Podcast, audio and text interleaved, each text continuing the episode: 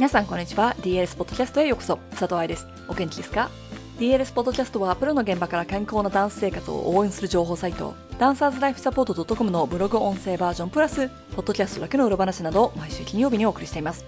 11月も中旬を超えて2019年もあと6週間を切りましたね。寒くなってきましたか？メルボルンは一応初夏ですがまだ天気は安定しません。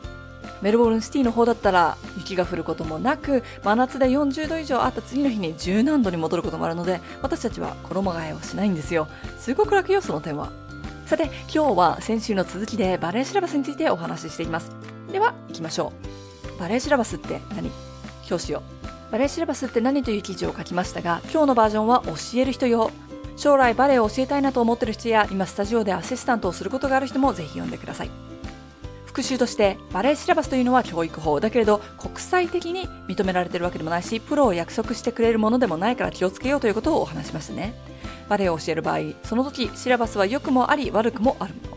メリットデメリットはたくさんありますしシラバスによって違うので一概には言いませんが今日はそこから2つの例を取り上げてみましょう。1発表会の配役。これに頭を悩ませている先生は多いのではないでしょうか。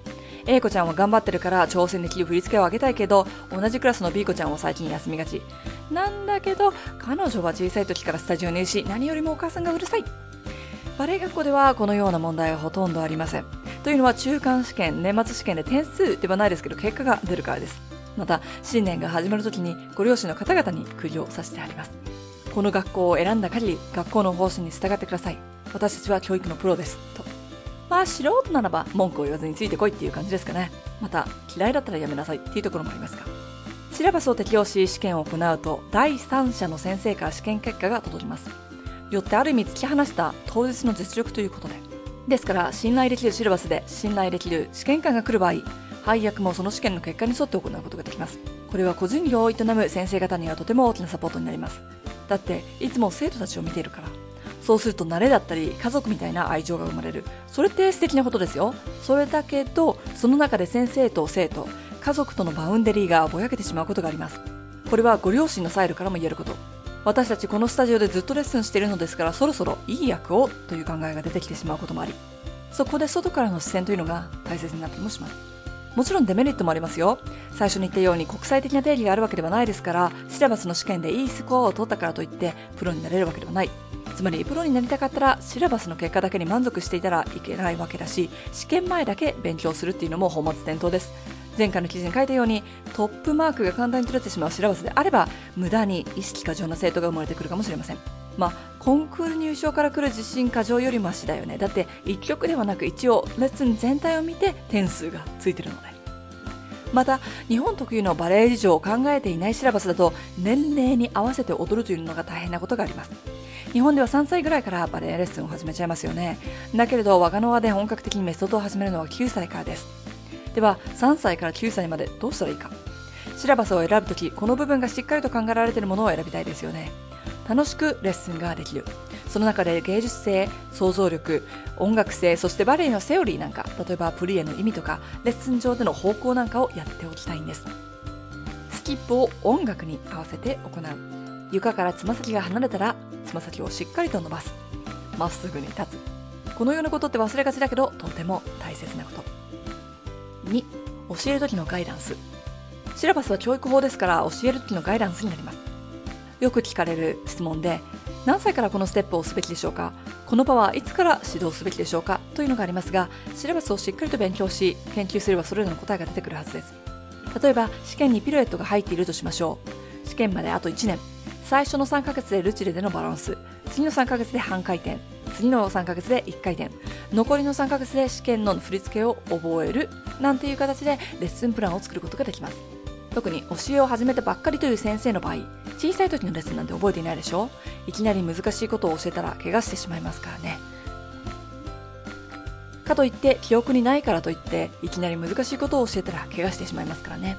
また自分の教え方に慣れてしまったベトナム先生にも効果的です。ついつい自分の得意なステップになってしまうレッスンをリフレッシュするためにもシラバスは有効です。ここでのデメリットはあります。教育法は辞書のようなもの。正しくしっかりと使えばとてもためになるのですがシラバスを1回勉強したからといって良い教育者になれるわけではありません。またシラバスは正しいステップとはどういうものなのかというのは教えてくれません。そのような部分は自分で熟知していなければいけないから。そうそう生徒への声掛けや解剖学だってシラバスではカバーされませんよアチチュードターンと書いてあった場合、アチチュードターンを1年後に成功させるためにはどんなステップを踏めばいいかということがわからないと教えられませんよね。アチチュードプロムナードで形をキープする感覚を養う練習が必要なのか、片足でターンする強さが必要なのか、アチチュードで回ってる時に膝が落ちないような筋肉の持久力なのか、この部分はシラバスに書いてありません。一人一人の生徒を見て何が必要なのかを考えてあげる。ここは自分の勉強が必要な部分です。結局、物は使いよう。シラバスも一つのツールとしては素敵ですが、これだけやっておけば OK という勉強法は存在しないみたいですね。そして注意一つ、アンシェルマン一つをとってもしっかりと考え抜いて伝えたいものです。この冬、私が勉強し、15年間のバレエ学校生活で実際に結果を見てきた BC シラバス、旧 ACB シラバスを日本で取得できます。しかも、シラバスを作った張本人が指導してくれますよ。